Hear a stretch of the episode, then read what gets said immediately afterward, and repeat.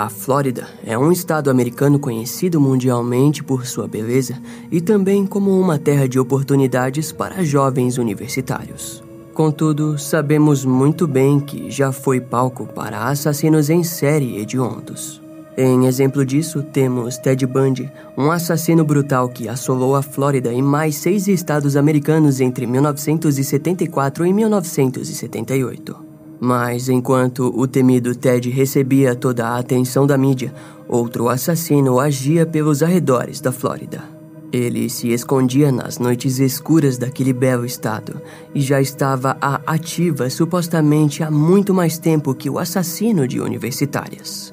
Todos se lembram de Ted, mas é hora de darmos espaço na memória para mais um prolífero assassino em série da mesma época.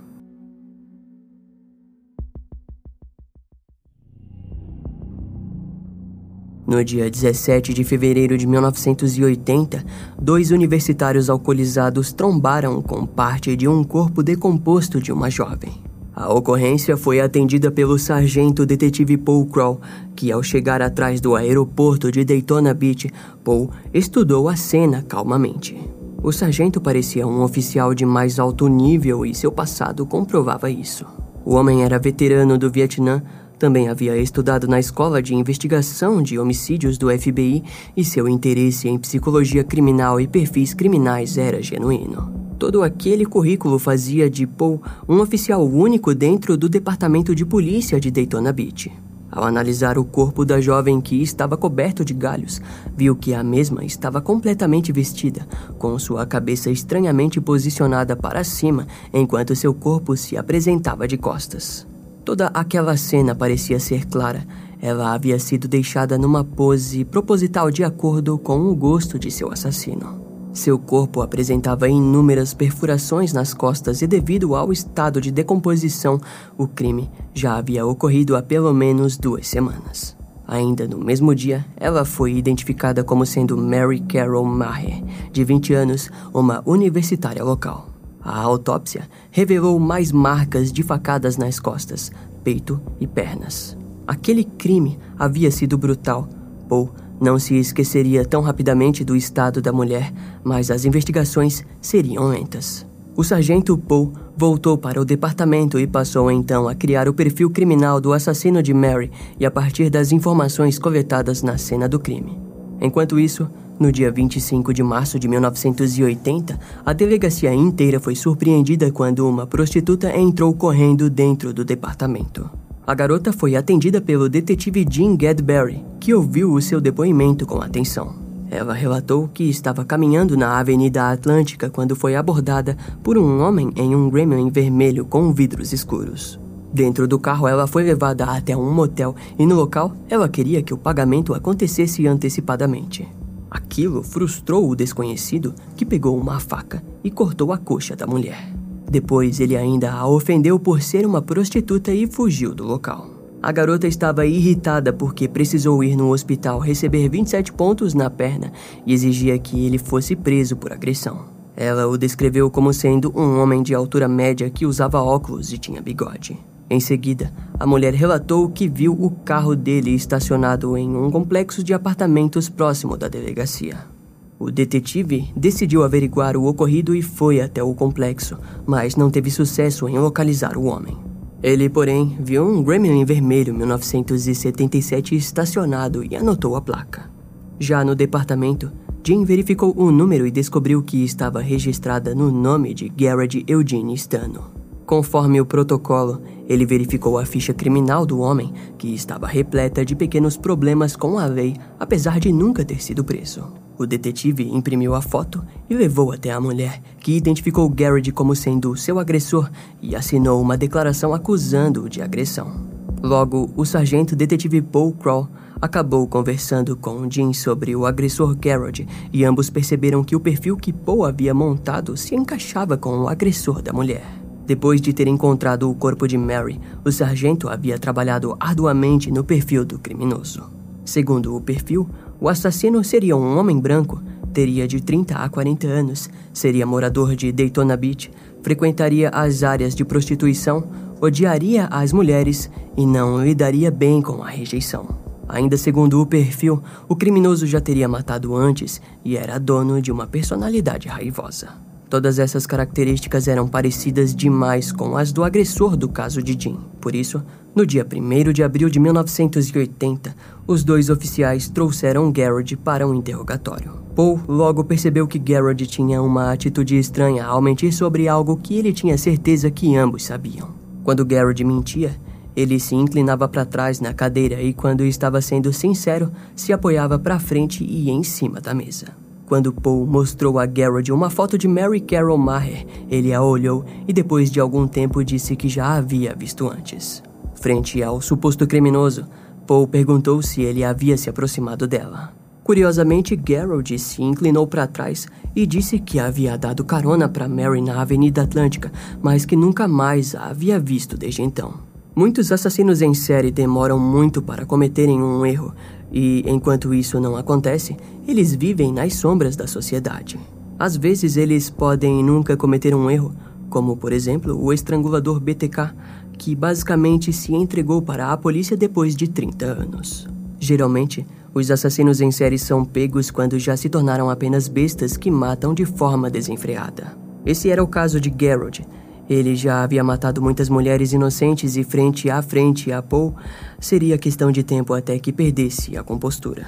Foi exatamente isso que aconteceu quando Paul o questionou sobre sua motivação e Garrod, de forma mais repugnante possível, respondeu, entre aspas, eu simplesmente não suporto garotas prostitutas.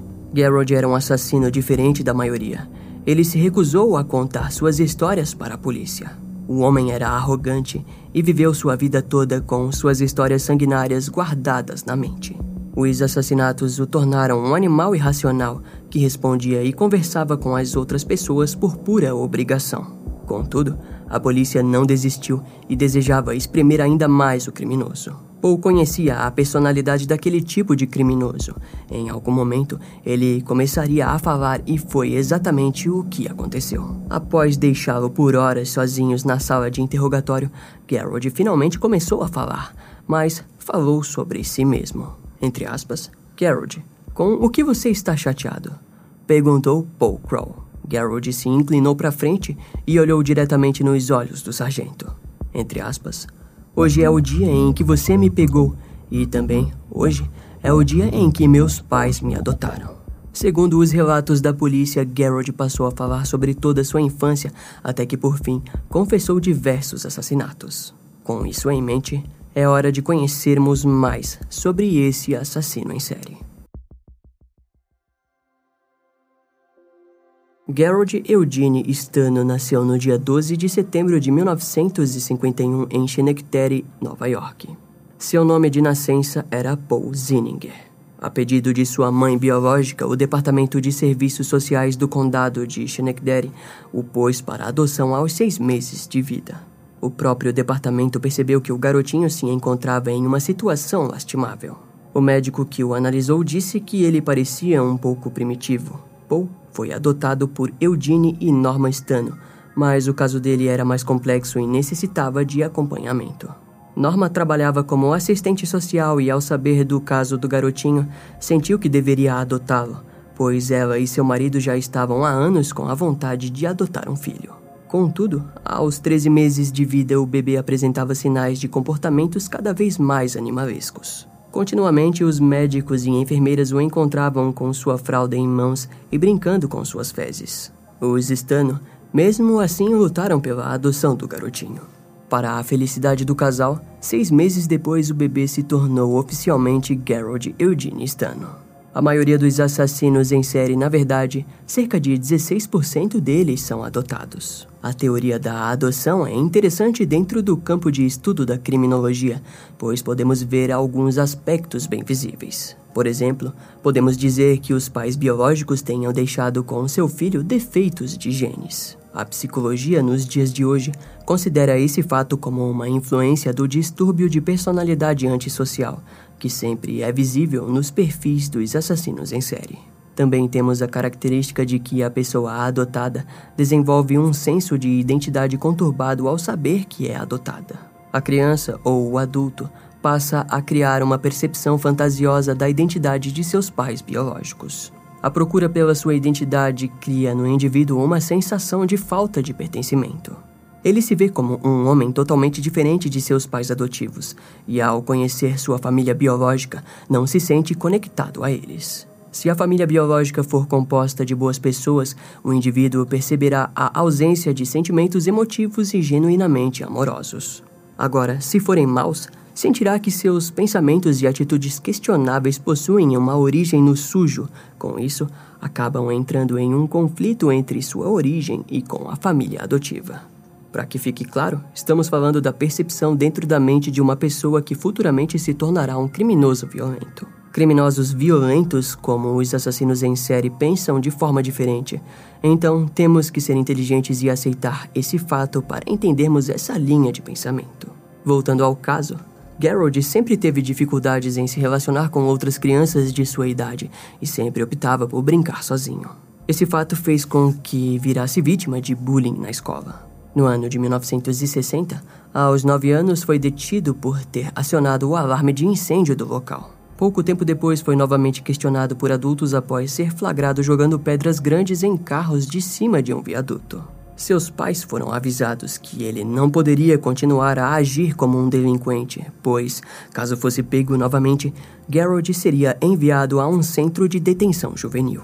Eugene e Norma Stano, então, decidiram pôr Garrod em uma escola militar, mas lá ele também acabou arranjando problemas ao roubar dinheiro de seus colegas. No ano de 1970, a família se mudou para Norristown, na Pensilvânia. Os Stano perceberam que aquela mudança de ambiente poderia ajudar Garrod a desenvolver um comportamento diferente e mais normal. Para a infelicidade do casal, porém, a situação só piorou. Garrod passou a faltar à escola e, além de roubar dinheiro dos colegas de sala, também roubava dos pais. Com 19 anos, Garrod roubou uma grande quantidade de dinheiro de seu pai. Com o dinheiro, ele pagou os membros da equipe de atletismo de sua escola para que no campeonato escolar terminassem atrás dele na corrida atlética. Ao decorrer dos anos, Garrod reprovou três vezes na escola e somente com 21 anos se formou. No ano de 1972, após a formatura, Garrod saiu da casa dos pais e se matriculou em um curso de informática. Pela primeira vez na vida, o garoto demonstrou um real interesse em algo e se formou com notas altas no curso. Garrod conseguiu um emprego dentro da área de informática do hospital local na Pensilvânia. Os seus velhos hábitos, porém, começaram a retornar gradualmente e ele acabou sendo demitido por roubar dinheiro da bolsa de uma colega de trabalho. O homem procurou e trabalhou em vários empregos, já que a maioria durava apenas algumas semanas. Ao fim de 1973, ele voltou a morar com seus pais, que em 1974 se mudaram para Nova Jersey. Na nova cidade, Garrod conheceu uma garota com problemas mentais e a engravidou. O pai da garota, ao saber do ocorrido, caçou Garrod com uma arma e exigiu que ele pagasse por um aborto. Esse evento mexeu muito com Garrod. Ele decidiu pagar pelo aborto, mas logo depois começou a beber muito e a usar drogas. Seus pais pediram de forma bem insistente que ele se mudasse para Ormond Beach, na Flórida, para que cuidasse de sua avó idosa e para que recomeçasse sua vida. Mas na Flórida, suas atitudes continuaram as mesmas, indo de emprego a emprego, roubando e faltando diversos dias no trabalho. No início de 1975, Garrod tentou verdadeiramente colocar sua vida numa direção correta, parou com o álcool e abandonou as drogas. No mesmo ano, ele conheceu uma cabeleireira de 22 anos e no dia 21 de junho de 1975, os dois se casaram em uma igreja local. Seu sogro o forneceu um emprego e as coisas pareciam ir bem na sua vida conturbada. Entretanto, alguns meses após seu casamento, ele voltou a beber muito e começou a abusar de sua esposa. Menos de seis meses depois, ela pediu o divórcio e Gerald ficou arrasado. A personalidade de Garrod apresentava fortes indícios do distúrbio de personalidade narcisista. Pessoas narcisistas apresentam atitudes caóticas e seus mecanismos de defesas não são desenvolvidos de forma correta. Um narcisista não pode sentir coisas como abandono, dificuldades financeiras, divórcio, críticas e insultos, pois tudo isso os deixam com muita raiva. Agora, essa atitude em um assassino em série é extremamente destrutiva. Relacionamentos dolorosos e que não atendem suas expectativas podem gerar sentimentos de ódio que ele irá descontar em suas vítimas. Como descobrimos agora, as atitudes destrutivas de Garrett já estavam sendo respondidas ao sabermos que na época de seu casamento ele já cometia assassinatos. Podemos perceber isso devido ao seu romance conturbado com a bebida alcoólica e por sua tentativa em construir uma vida normal. Ao se frustrar pela última vez, um gatilho estressor foi novamente acionado. Provavelmente foi nesse momento que sua onda de crime se iniciou de uma forma brutal e avassaladora pelos Estados Unidos, como veremos a partir de agora, com o restante da história que ele contou aos policiais. Vale ressaltar que Garrod Stano mudou diversas vezes a data inicial de seus crimes. Nosso roteirista montou uma linha cronológica com base nas palavras de Garrod e, em alguns casos, confirmados pela polícia. Sabendo disso, vamos aos casos. Com base nas palavras de Garrod, ele afirmou ter matado duas mulheres no ano de 1979 em Nova Jersey com 18 anos. Ao se mudar para a Pensilvânia em 1970, ele relatou ter matado cerca de seis mulheres até a sua família se mudar para Nova Jersey no ano de 1974. Suas vítimas estavam sempre na faixa dos 13 aos 30 anos. Garrod dirigia por horas à procura da vítima ideal. Entre milhares de mulheres nas ruas americanas, apenas uma o interessaria, assim como um leão da África que observa um antílope em um lago. De alguma forma, na composição psíquica natural do caçador, ele saberá exatamente qual será a presa mais apta. Garrod descreveu que as matava com tiros, estrangulamentos e adorava esfaqueá-las. Porém, o fato mais interessante era que o assassino nunca descrevia estupros. Os assassinatos por si só já eram o bastante. A emoção estava na matança. Garrod dava carona para suas vítimas, desde prostitutas até jovens caroneiras. Em suas próprias palavras, se a mulher o rejeitasse gentilmente, ele não a matava. Agora, se ela fosse prostituta e acanhada, ele a matava por raiva. Qualquer motivo, como um riso ou desprezo, era motivo para matá-la. Os detetives, enquanto ouviam aquilo, lembraram de três mulheres encontradas nas estradas do condado de Pasco, na Flórida, no ano de 1975 e 1977. Diana Valek, de 18 anos, era uma stripper do Sportsman Bar em Tampa, na Flórida. Ela foi vista pela última vez pedindo carona no dia 15 de maio de 1975. No dia 19 de maio do mesmo ano, seu corpo foi encontrado abaixo de um pomar de frutas em Land Lakes, na Flórida. Gayle Foster, de 18 anos, também stripper, desapareceu e foi vista pela última vez pegando carona no dia 26 de setembro de 1977. Dois dias depois, seu corpo foi encontrado em Old Pasco Road, a oeste da Interestadual 75. Emily Grieve, de 38 anos, era recepcionista no Interchange Motor Road, em Tampa. As investigações provaram indícios de que ela também trabalhava como prostituta. Ela desapareceu e foi morta no dia 10 de outubro de 1977, provavelmente pegando carona. Seu corpo foi encontrado a oeste de Curley Road, na Flórida. Os três corpos apresentavam tiros na região da cabeça e todas foram mortas por um revólver .22. Na época dos crimes, a polícia acreditava que havia uma chance alta de se tratar da mesma pessoa, e naquele momento os investigadores acreditavam que se tratava de Garrod Stano. Garrod Stano negou envolvimento com aquelas mortes, mas contou a história de duas vítimas suas. Mary Carol Maher, de 20 anos, em 1980, estava em um bar quando, ao ir embora, procurou por uma carona. Garrod Stano, pouco tempo depois, chegou até ela com o seu carro e abriu a porta. Mary entrou e, após alguns minutos dirigindo pela estrada escura, ao parar em um sinal vermelho, Garrod olhou para a mulher e disse, entre aspas, Quero um pouco aqui mesmo. A mulher riu da cara de Garrod e aquele, infelizmente, foi seu último sorriso. O homem mostrou a lâmina da faca e, ao tentar fugir, Mary foi envolvida por um dos braços do criminoso. Os gritos se iniciaram e Garrett pregou a faca no peito da mulher até Mary lentamente perder suas forças. Depois, Garrett ainda a esfaqueou repetidas vezes. Duas semanas depois, o corpo de Mary foi encontrado em estado de decomposição, como vocês já sabem. Outra vítima foi Tony Van Redox, de 26 anos, que, segundo ele, foi morta ainda em 1980. Tony andava pelas ruas da Flórida com seu braço engessado quando Garrett a abordou de carro e ofereceu 30 dólares por um serviço. A mulher aceitou e, após vários minutos, ela percebeu que Garrod não parava em lugar algum. Em algum momento, Garrod deu socos no braço engessado de Tony enquanto ria da dor da mulher. Depois, virou numa estrada de barro, onde exigiu que a mulher fizesse o serviço. Assim que terminou, Tony ainda sentia dores em seu braço e pediu sua taxa de serviço, ansiosa para voltar para casa. Garrod botou a mão embaixo do banco, mas, ao invés de sua carteira, empunhou uma faca e a esfaqueou duas vezes. Arrastou o corpo para um pouco mais longe do carro, a cobriu de galhos velhos e voltou para casa.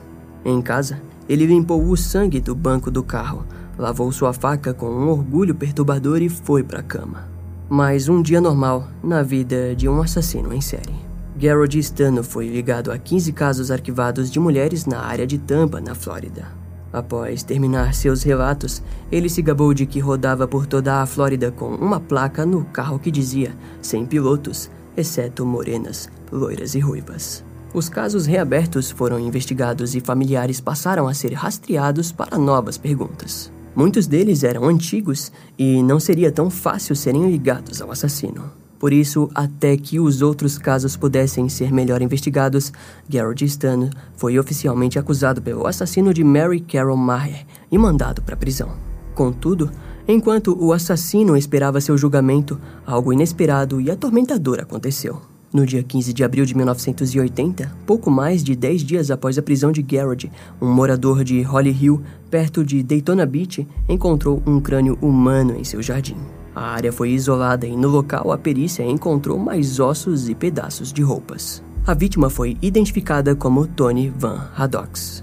A causa da morte foi analisada e, assim como Garrett Stano havia relatado, seu crânio possuía inúmeras marcas de facadas.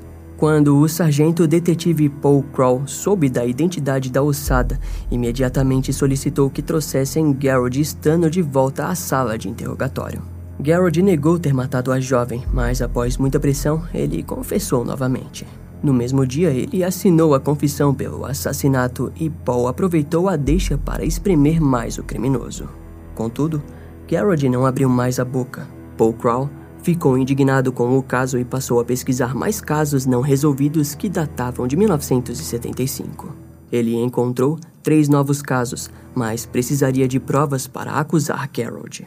Linda Hamilton tinha 16 anos quando foi vista pela última vez na Avenida Atlântida, em Delray Beach, na Flórida. Seu corpo foi encontrado no dia 22 de julho de 1975, ao lado de um antigo cemitério indígena. Em janeiro de 1976, Nancy Hard, de 24 anos, foi encontrada morta ao norte de Ormond Beach, na Flórida. Seu corpo estava coberto por galhos e, assim como Linda Hamilton, foi vista pela última vez na Avenida Atlântica. Ramona Neal, de 18 anos, da Geórgia, foi encontrada no Tomoka State Park em 1976. Todas elas estavam cobertas por galhos. Paul conhecia a natureza dos assassinos em série e passou a se perguntar se, assim como os outros, Garrett Stano também havia viajado longas distâncias em busca de suas vítimas. Ele descobriu mais um corpo de uma jovem encontrada numa área pantanosa, com as mesmas características das outras. A garota foi vista pela última vez em Daytona Beach e seu corpo foi encontrado em Bradford, cerca de 160 quilômetros a oeste de Daytona. Paul acreditava que entre 1973 e 1980, a principal área de caça de Garrett foi pelas redondezas de Daytona Beach. Frente a essa possibilidade, Paul entrou em contato com o Departamento de Polícia Sturt, na Flórida. Com eles, descobriu que inúmeros outros assassinatos arquivados possuíam as mesmas características que os que havia descoberto. Depois, contatou as autoridades de Nova Jersey, que possuíam dois casos semelhantes datados do ano de 1969 e 1970. Paul lembrou da confissão de Garrod, onde ele disse que havia matado duas mulheres em Nova Jersey antes de se mudar para a Pensilvânia em 1970. As vítimas eram mulheres, cobertas por galhos e postas em posições específicas. Paul sabia que todos aqueles crimes haviam sido cometidos por Garrod. Infelizmente, também tinha o conhecimento de que a polícia jamais conseguiria provar seu envolvimento com aquelas mortes. Vale relembrar que apenas a confissão do assassino não é o bastante para levá-lo a julgamento ou acusá-lo de algo. Com isso em mente, Paul sabia que não seria fácil conseguir uma confissão desses assassinatos e ainda o conectar fisicamente com os crimes. Os promotores tinham todas as confissões em mãos e assinadas pelo criminoso, mas não queriam arriscar uma batalha judicial, pois perderiam devido à falta de provas. Sabendo disso, pediram um acordo com Garrett, para que ele apenas se declarasse culpado pelos assassinatos de Mary Carol Maher, Tony Van Haddocks e Nancy Hardy. Caso concordasse, os outros casos seriam postos apenas no registro do tribunal. O criminoso concordou e o juiz James Foxman também aceitou o acordo, dando três sentenças de prisão perpétua para Garrett Stano. Para que vocês entendam, Garrett aceitou o acordo para evitar a chance de perder uma batalha judicial e ser sentenciado à morte. Mesmo que houvesse chances reais de ganhar numa batalha, Garrett não quis arriscar e, como já iria cumprir prisão perpétua pelo assassinato de Mary Carol Maher, preferiu que as coisas ficassem como estavam. Garrett foi levado para a prisão estadual da Flórida após a resolução do caso, mas uma reviravolta estava prestes a acontecer em 1981. A publicidade ao redor do caso foi imensa e Garrod amava aquilo tudo. Porém, na prisão, nenhum dos presos o respeitava e ninguém parecia se importar com ele. O seu fim não foi bem como ele esperava. Assim como todo assassino em série, ele esperava entrevistas e o glamour doentio posto pela mídia. Como não estava recebendo nada daquilo, resolveu mandar uma carta para Paul Crow em 1981. Na carta, ele sugeriu que conversaria com Paul sobre algumas coisas que provavelmente o levariam à sentença de morte. Paul foi até a prisão estadual da Flórida e pediu permissão para que Garrett fosse levado novamente para a prisão do condado. Na entrevista com Paul, Garrett confessou o assassinato de Kate Lee Sharf, de 17 anos, da Flórida, que havia sido encontrada morta em uma vala no dia 19 de janeiro de 1974 o de Susan Bicrest, de 24 anos, no qual seu corpo foi encontrado no rio Spruce Spring Creek em dezembro de 1975.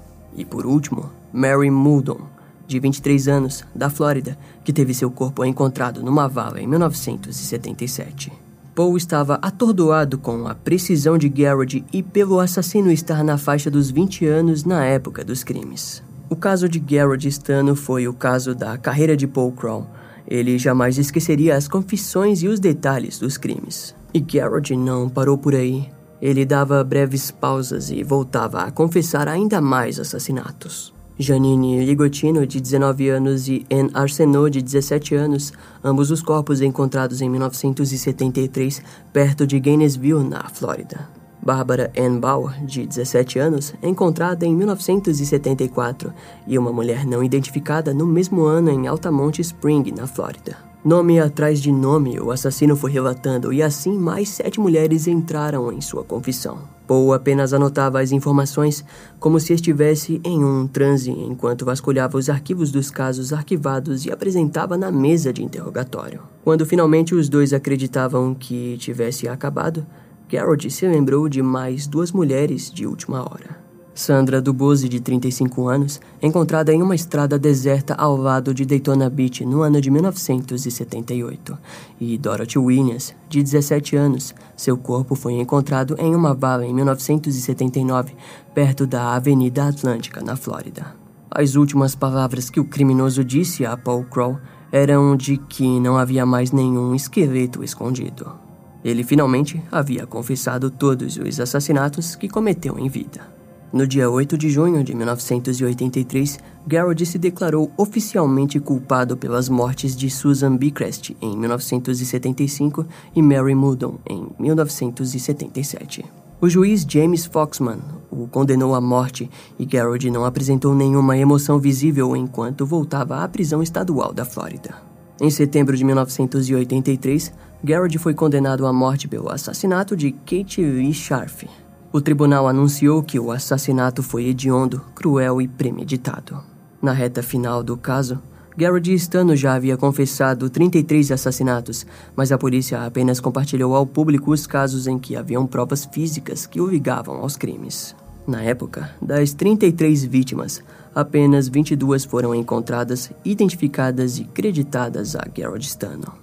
As duas mulheres encontradas mortas em 1969 não foram creditadas a Garrett Stano devido à falta de provas físicas e por significar que ele tenha iniciado seus crimes aos 18 anos, o que parecia pouco provável para os investigadores. Conforme os anos passavam, Garrett voltou a confessar mais assassinatos, mas os nomes foram apenas coletados e nenhuma nova acusação foi feita. Os policiais passaram a acreditar que as novas confissões de assassinatos eram apenas porque Garrett estava entediado. No dia 22 de maio de 1986, o governador da Flórida assinou a primeira sentença de morte de Garrett e a execução foi marcada. Durante esse período, Garrett foi posto junto a Ted Bundy no corredor da morte, onde permaneceram assim até a execução de Ted em 1989. Devido a vários problemas, atrasos e pedidos dos advogados de Garrett, ele conseguiu adiar sua execução por anos. No dia 18 de março de 1997, Garrett apresentou conflitos com seu advogado e a data da execução foi adiada novamente para o dia 30 de maio de 1997. Por sorte do criminoso, a cadeira elétrica passou a apresentar problemas e só em outubro de 1997 que a cadeira elétrica ficou pronta para uso novamente. Sua execução foi então marcada para o dia 23 de março de 1998. No dia da execução, lá estavam o banco das testemunhas, entre elas o irmão de Ramona Neal, morta em 1976, que ao ver Garrett sentado na cadeira elétrica disse, entre aspas, Morra, seu monstro. Sim, morra. Mais tarde, nas entrevistas, ele disse que ao ver a vida saindo daquelas mãos, foi como se uma pilha de tijolos houvesse sido retirada de suas costas. Ao final do caso de Garrett Stano, temos ao todo a confissão pelos assassinatos de 41 mulheres. Contudo, vale lembrar que apenas 22 dessas mulheres foram encontradas e identificadas. Muitas outras não tiveram seus casos reabertos, como dito antes, pela falta de provas físicas e outras por terem sido confessadas quando Garrett já estava no corredor da morte. No dia 17 de setembro de 2005, o casal Barry e Kimberly Glover, da equipe de criminologia da Universidade de St. Louis, questionou os casos de Diana Valek, morta em 1975, e os de Gayle Foster e Emily Grieve, ambas mortas em 1977. Frente a isso, os detetives da Homicídios reabriram os casos com a ajuda dos 25 estudantes de universidade. Os professores Barry e Kimberly combinaram os recursos do gabinete do xerife e da universidade para que os três casos fossem reexaminados. Infelizmente, nada foi encontrado. No final de 2007, o FBI liberou os resultados de uma análise de laboratório que constava que os pelos pubianos encontrados no corpo de Kate Lee Schaff não eram de Garrett Stano. Curiosamente, aquele relatório nunca foi usado para a defesa do assassino e, para piorar, ele foi executado por conta dessa condenação em que aparentemente era inocente. Os pelos pubianos encontrados na vítima foram destruídos após a execução de Gary Stano na cadeira elétrica em 1998. Esse fato nos leva a crer no óbvio. Apesar de Gary Stano ter pago pelos seus assassinatos, muitos outros assassinos ainda escapam da justiça, como é o caso do verdadeiro assassino de Kate Lee que escapou impune desse crime para sempre. Esse caso vai ficando por aqui. Eu espero que você tenha gostado. Não esquece de me seguir nas outras redes sociais. Meu Instagram é brian.m com dois M's, E-M-M-E. E não deixe de conhecer o meu canal no YouTube com os episódios mais recentes que irão demorar um pouco mais para vir aqui pro podcast. Eu vou ficando por aqui, até a próxima e tchau.